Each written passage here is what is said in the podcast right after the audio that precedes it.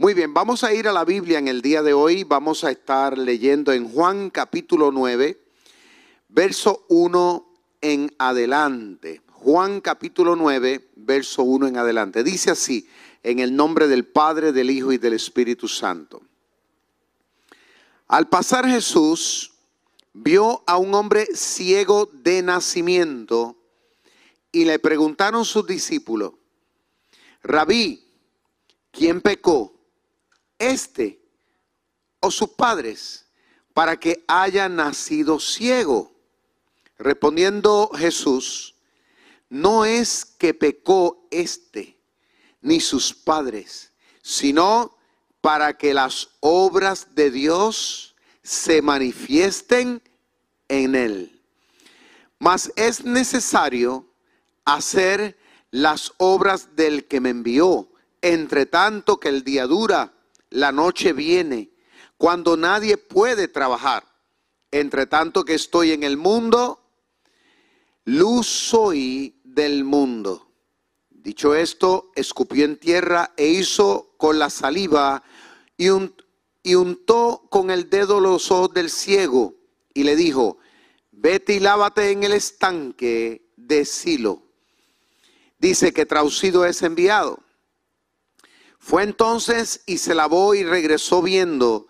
Entonces los vecinos y los que antes habían visto que era ciego decían, ¿no es este el que se sentaba y mendigaba? Unos decían, Él es. Otros, a Él se parece. Y Él decía, yo soy. Y le dijeron, ¿cómo te fueron abiertos los ojos? Respondiendo Él dijo, aquel hombre que se llama Jesús hizo lodo me lo untó en los ojos y me dijo, ve a Siloé y lávate. Y fui y me lavé y recibí la vista. Entonces le dijeron, ¿dónde está él? Él le dijo, no sé, que Dios añada bendición a su palabra. En la mañana de hoy vamos a estar hablando bajo un tema sumamente interesante y es ¿Habrá cosas que Dios no pueda resolver? Repito, ¿habrá cosas que Dios no pueda resolver? Repitan conmigo, ¿habrá cosas que Dios no pueda resolver? Mira el que está a tu lado cariñosamente y pregúntale, ¿habrá cosas que Dios no pueda resolver? Ahora, los seres humanos siempre nos hemos preguntado eso.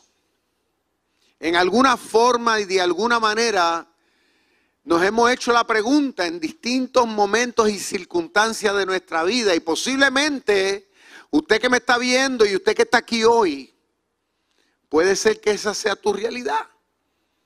Que estés viviendo un tiempo muy particular, demasiado difícil, que te estés preguntando eso. ¿Sabes que Dios existe? ¿Sabes que Dios, como dice la Biblia, ha hecho cosas? Pero te estás preguntando, ¿realmente Dios puede con esto o podrá con esta situación? Voy a decirte algo, tengo buenas noticias para ti. Yo he estado en ese en, ese, en, ese, en esa situación. ¿Ok? Yo quiero que tú sepas que yo he estado ahí. Yo me he encontrado luchando también con ese pensar. Ahora, ese pensamiento, a mi juicio, ha sido el culpable del por qué mucha gente en este planeta Tierra, incluyendo gente cristiana, ¿sabe? A veces en su desesperación y angustia han optado hasta por quitarse hasta la vida. Cuando uno pierde la noción o cuando no estamos claros hasta dónde nuestro Dios está dispuesto a llegar, tristemente muchos seres humanos optan por lo que no deberían de optar. Y ahí es donde mucha gente inclusive se ahorcan se pegan un tiro, se envuelven en, en, una, en un tipo de drogadicción, ya fuera en el alcohol o ya fuera en la heroína, cocaína, marihuana, pastilla. Lo que lleva a los seres humanos a esa situación no es meramente el placer. Mucha gente que han llegado a estos extremos es simple y sencillamente porque se han perdido la noción de que realmente Dios pueda hacer algo. Y como han perdido esa, ese entendimiento, esa ilusión, pues entonces ellos asumen, a veces de la manera equivocada, para tratar de resolver. Y déjame decirle algo, y lo digo de corazón. Para un ser humano, sea quien sea, estar en un estado de desesperación no es fácil. El que no ha estado ahí no sabe ni entiende ni papa de lo que estamos hablando aquí. Hay que estar en esa situación de angustia. Hay que estar en esa situación de desesperación para uno saber lo que realmente estamos hablando aquí. Y déjeme decirle, aquellos que tal vez no han llegado ahí, yo espero que nunca lo lleguen. Pero todos estamos expuestos a esta realidad. Tanto así que ahora mismo esta situación del COVID a nivel mundial, tal vez hay gente que no lo está diciendo, pero estoy seguro que la gran mayoría de los seres humanos, esto nos ha llevado a un pensamiento, ¿tú me entiendes? Tan incierto donde mucho eh, lo que nos pasa por el pensamiento es, ¿cuándo esto va a terminar? ¿Realmente Dios podrá solucionar este problema?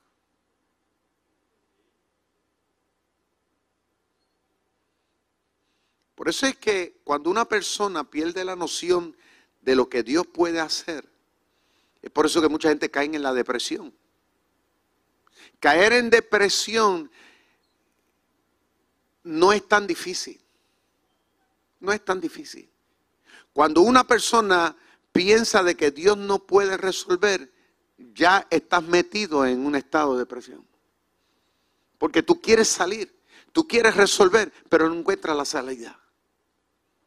Y ahí comienza entonces a resbalar, a resbalar, a resbalar hasta el punto en que entonces las personas caen en una angustia profunda, caen en una tristeza profunda, donde no hay nada que le traiga alegría, no hay nada que le traiga una satisfacción.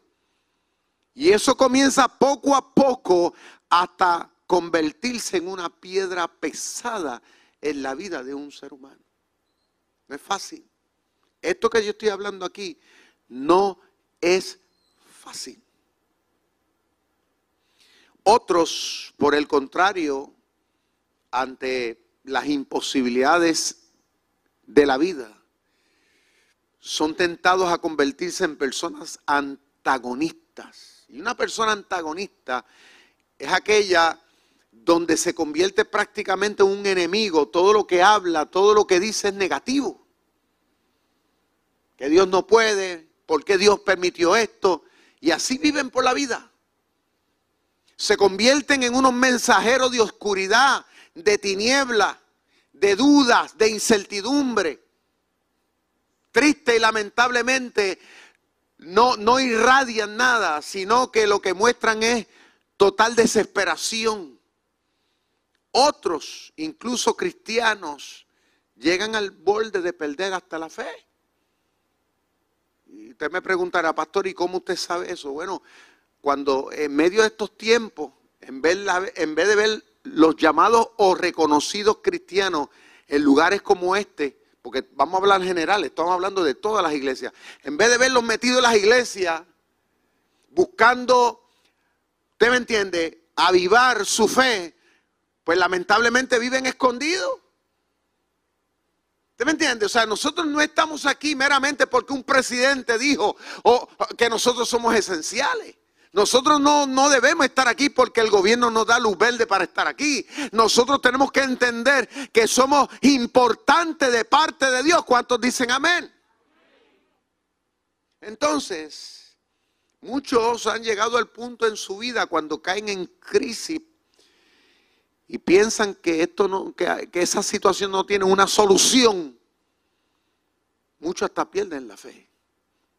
Ya como que piensan que Dios no puede hacer nada.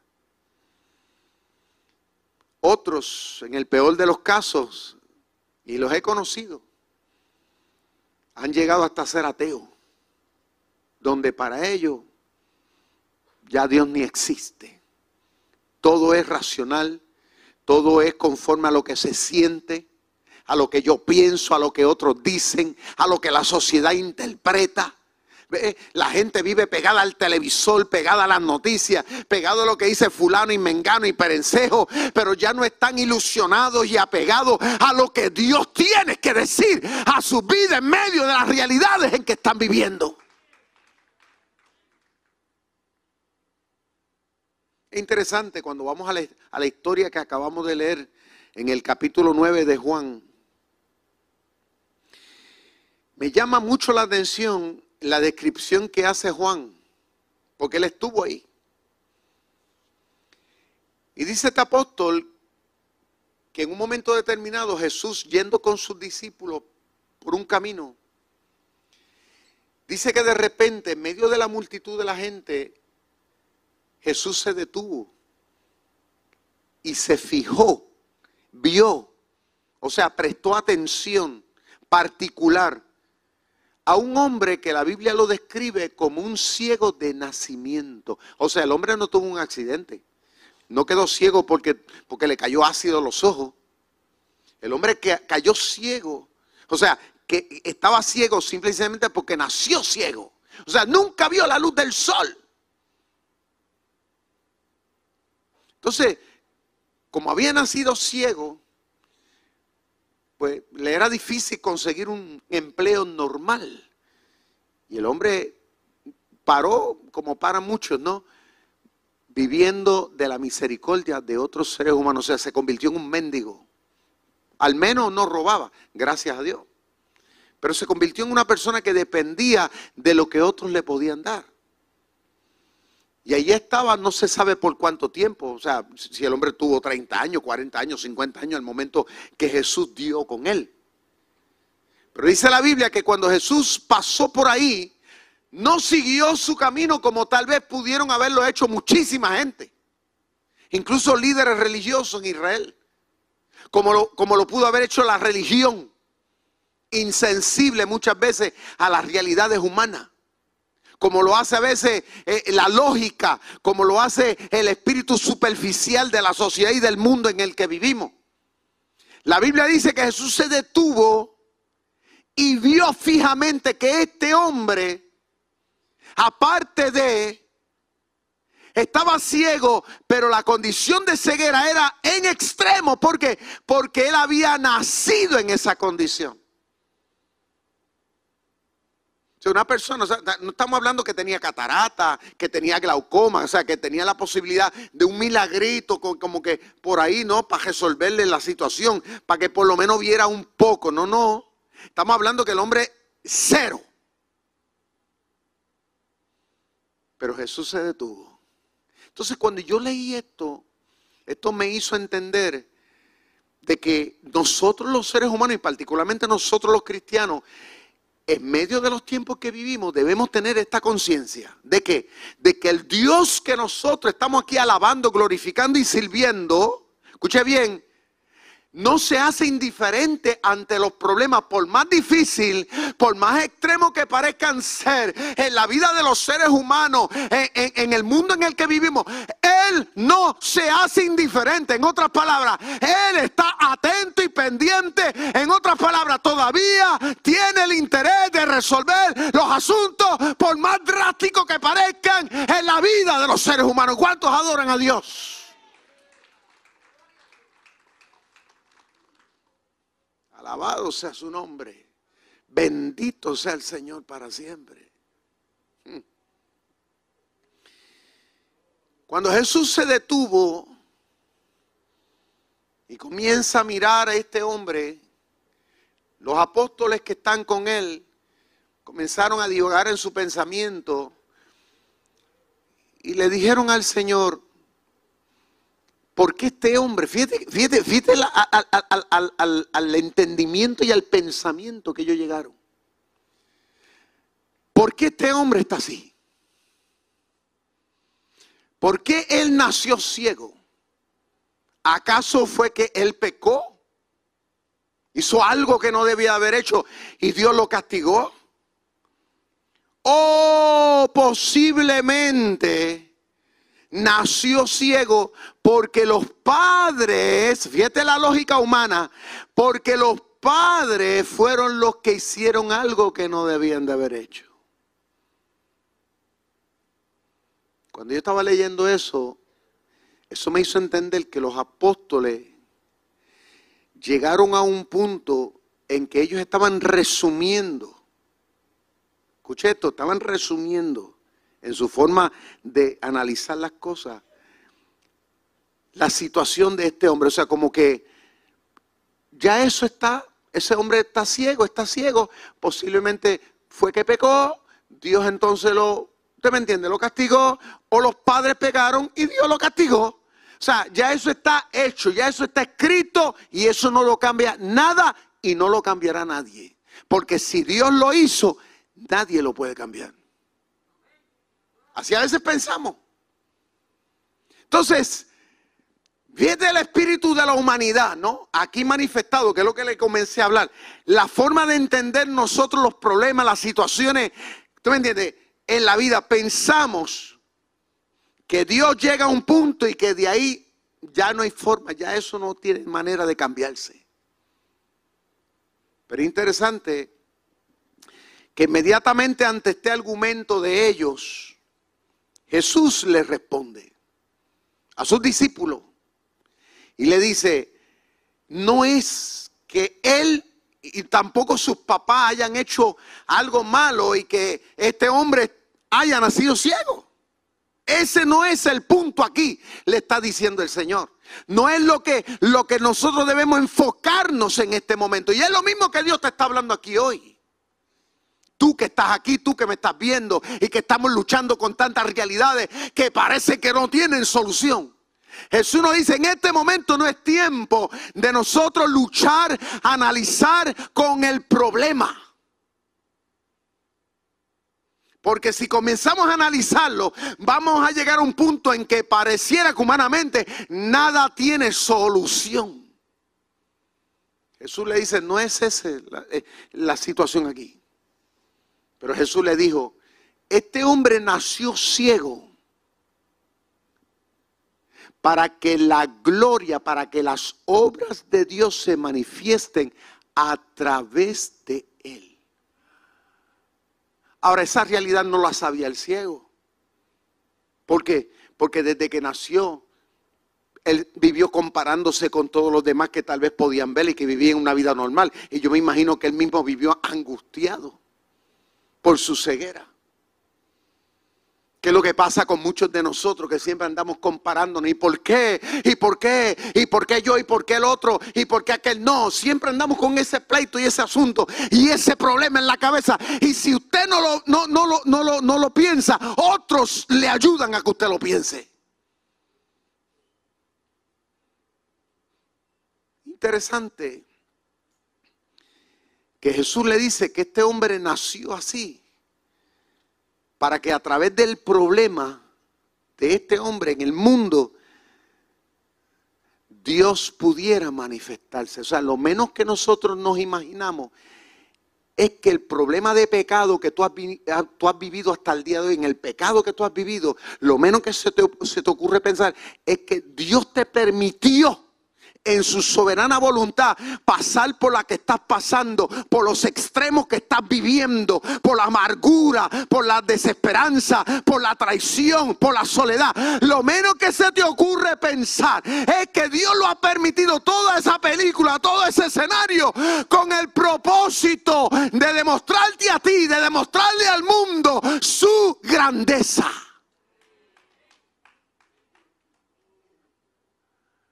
Uno dice, no puede ser.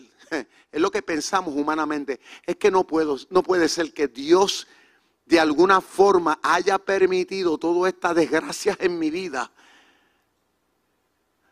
con un propósito bueno. Es lo menos que eso nos ocurre pensar. Porque por lo general, cuando uno ve una persona pecadora, una persona que, vive una vida mala, mala, mala, lo, primero que humanamente uno dice, esa persona lo que merece la cárcel, es más, lo que merece la muerte, esa, esa persona merece que nadie, nadie le ame, nadie le estime, nadie, nadie le importancia. Es lo que uno piensa, esa persona es un sinvergüenza. Lo menos que se nos ocurre pensar que ese sinvergüenza Dios lo ama. Lo menos que se nos ocurre pensar es que ese sinvergüenza Dios lo puede usar.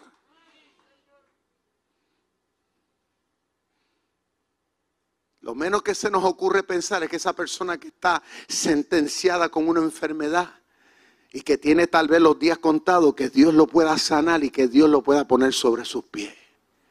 ¿Cuántos adoran a Dios?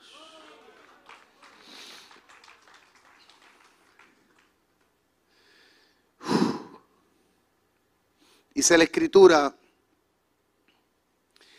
que cuando Jesús le dice esto, Jesús le dice a los apóstoles y le sigue ministrando a ellos, como Dios nos está hablando aquí hoy.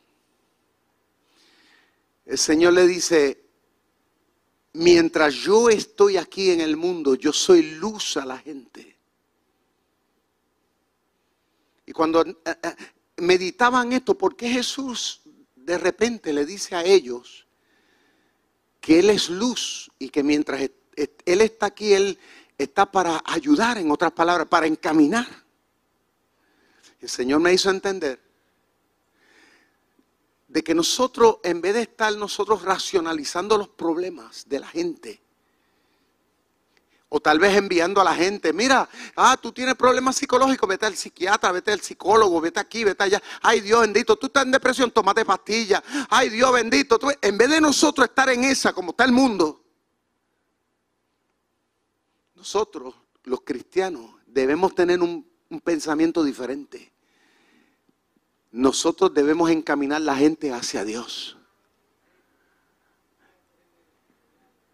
En vez de estar diciéndole a la gente esto está malo, esto se va a poner peor, que es lo que dice la sociedad en que vivimos. ¿Eh? En vez de nosotros estar con ese pensamiento tan abstracto, tan oscuro, tan difícil, el pensamiento y la palabra tuya y mía, a tu familia, a nuestros amigos, a nuestros vecinos, a la gente que llega a este lugar, debe ser una palabra de fe, debe ser una palabra de bendición, tiene que ser una palabra que le oriente a entender que para Dios no hay nada imposible.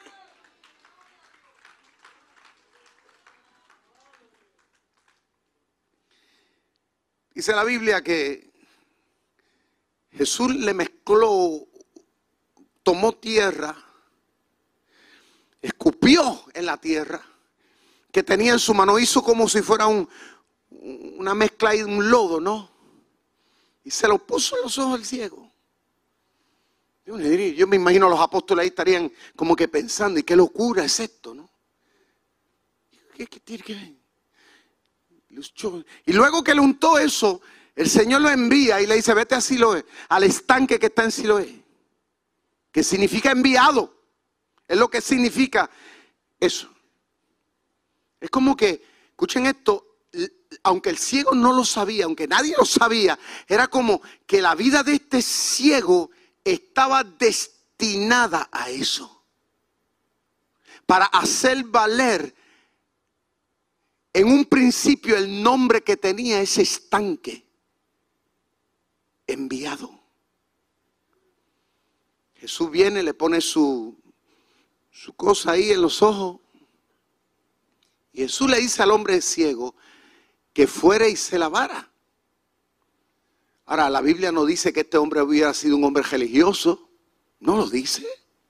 La Biblia no dice que este hombre tuviera algún conocimiento de las cosas de Dios, tampoco lo dice. La Biblia lo único que dice es que este hombre, ni tonto ni perezoso, se fue al estanque y se lavó.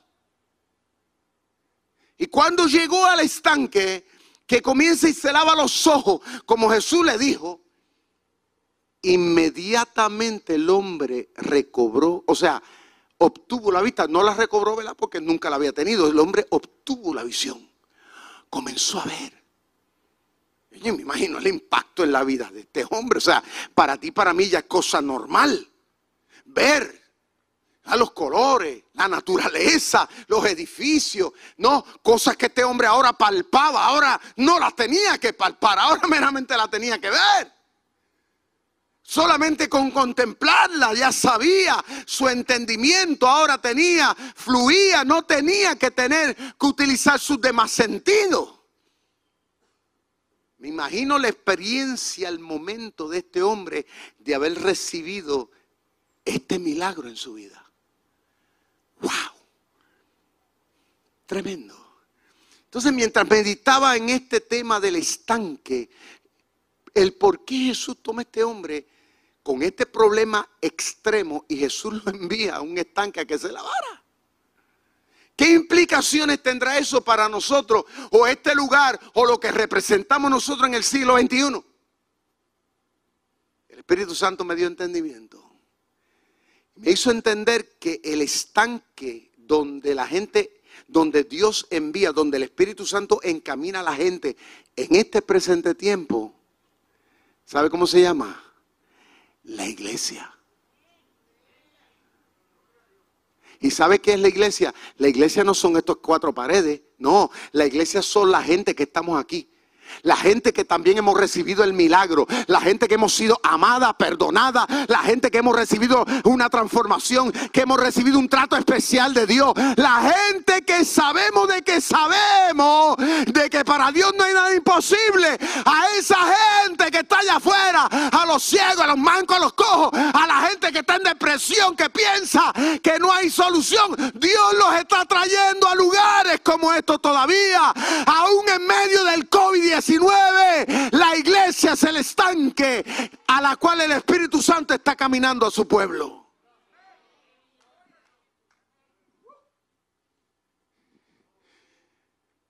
Yo, yo, yo, yo, yo me gozo porque mire, los fenómenos que yo estoy viendo es que en medio de este tiempo la gente sigue visitando las iglesias. ¿Y saben por qué la gente está visitando lugares como este, donde tú y yo estamos? ¿Por qué la gente viene donde tú y yo estamos celebrando un servicio como este? Donde estamos orando, donde estamos alabando a Dios, donde estamos sirviendo. ¿Por qué la gente viene aquí? Porque la gente, Dios ha puesto lodo en su corazón.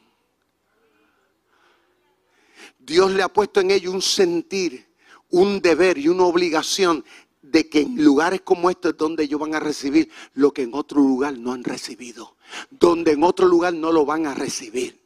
¿Por qué? Porque no es en la universidad, escúchame bien, no es en los centros comerciales, no es en la playa, no es en otro sitio donde la gente va a recibir, aleluya, un trato, un amor, un cariño, una fe, donde su fe va a ser renovada, donde la gente va, va, va a tener ese, ese momento, esa experiencia divina. No es en este lugar, en la casa de Dios, donde la gente recibe la bendición y el favor, aleluya, donde recibe la limpieza del pecado es en la casa de Jehová.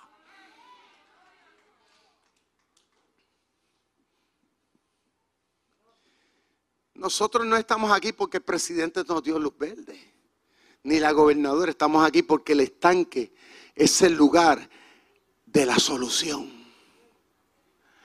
Esa es la iglesia.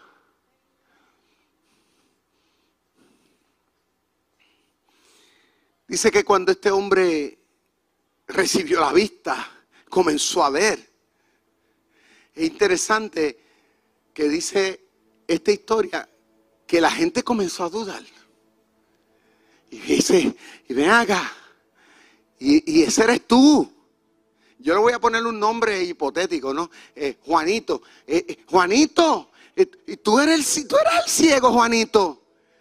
Y, entonces otros decían, bueno, a él se parece, pero es que ahora, ahora, ahora anda en otro flow. Ahora él no se tropieza, ahora no tiene que andar tocando nada, ahora no tiene que estar preguntando. Ahora Juanito anda ergido, está mirando, está contento, tiene una sonrisa de oreja a oreja. Ahora él sabe para dónde va, no tiene sentido de, de problema.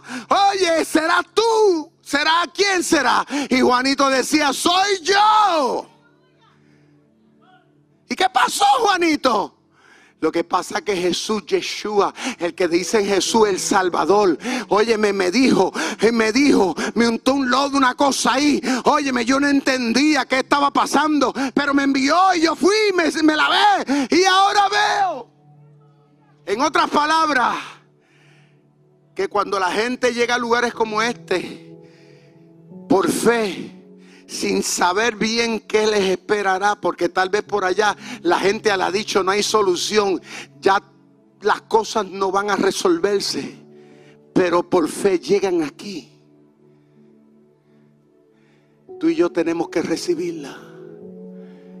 Tú y yo tenemos que tratar con ellos. ¿Sabe por qué? Porque todavía el Señor le da vista a los ciegos. Todavía el Señor hace milagro. Todavía el Señor levanta a los paralíticos. Todavía el Señor perdona los pecados. Los pecados del corazón del hombre. Todavía el Señor los perdona. Al que está solo, angustiado, desamparado, el Señor lo levanta. Al que parece que todas las puertas se le han cerrado, el Señor está dispuesto a abrirte una mejor. Porque dice la Biblia que para el que cree todo le es posible.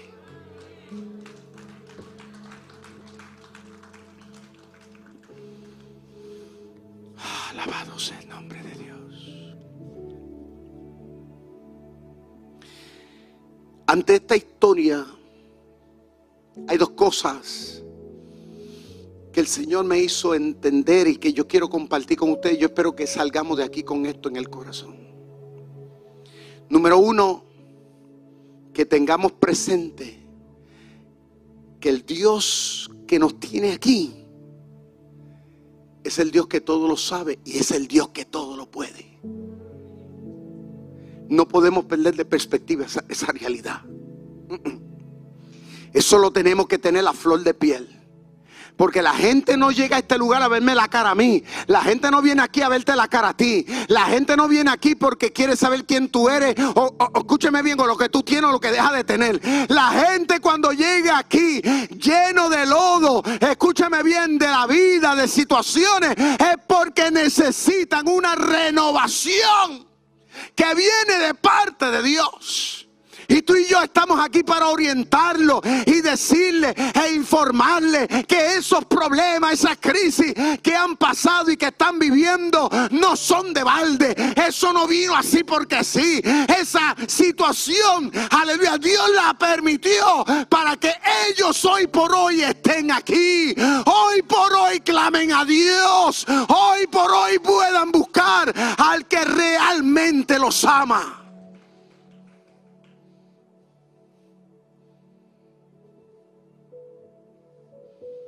Nosotros estamos aquí para orientar a la gente, para ayudar a la gente, para extenderle la mano de parte de Dios y decirle todavía hay esperanza. Para eso estamos aquí. Segundo,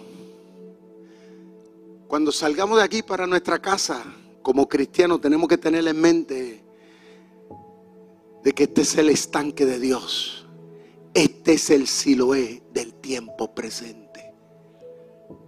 Por eso estamos y por eso debemos estar aquí. Por eso es que estas puertas permanecen abiertas. ¿Eh? Porque este, dice la Biblia que lugares como estos serán llamados casa de oración. Lugares donde la gente habla, se comunica con lo divino. El mundo tiene oídos sordos para el que tiene problemas. Porque cuando, mire, cuando uno está en la vida, tiene dinero y todo te va bien, los amigos se te sobran. Cuando tú tienes dinero, la familia te busca. Tú eres don fulano. La gente te hace favores. ¿Por qué? Porque esperan que más tarde tú también les resuelvas sus problemas. Porque ellos tienen en su mente que actualmente tú tienes con qué.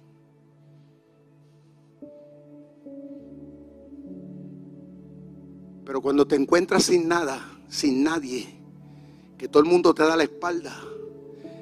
Es en lugares como este donde nosotros te mostramos que Dios no le interesa tu dinero. Dios no le interesa quién, tu profesión, nada. Dios le interesa tu corazón. Dios te ama como eres. Aquel ciego estaba allí tirado. Nació ciego, nadie. ¿A quién le importaba ese ciego? Pero al Señor sí. Le importa quién tú eres. Quién es tu familia, quiénes son tus hijos. A Dios le importa. ¿Y sabe por qué Dios le importa? Porque Dios tiene planes. Y los planes que Dios tiene son de bien y no de mal.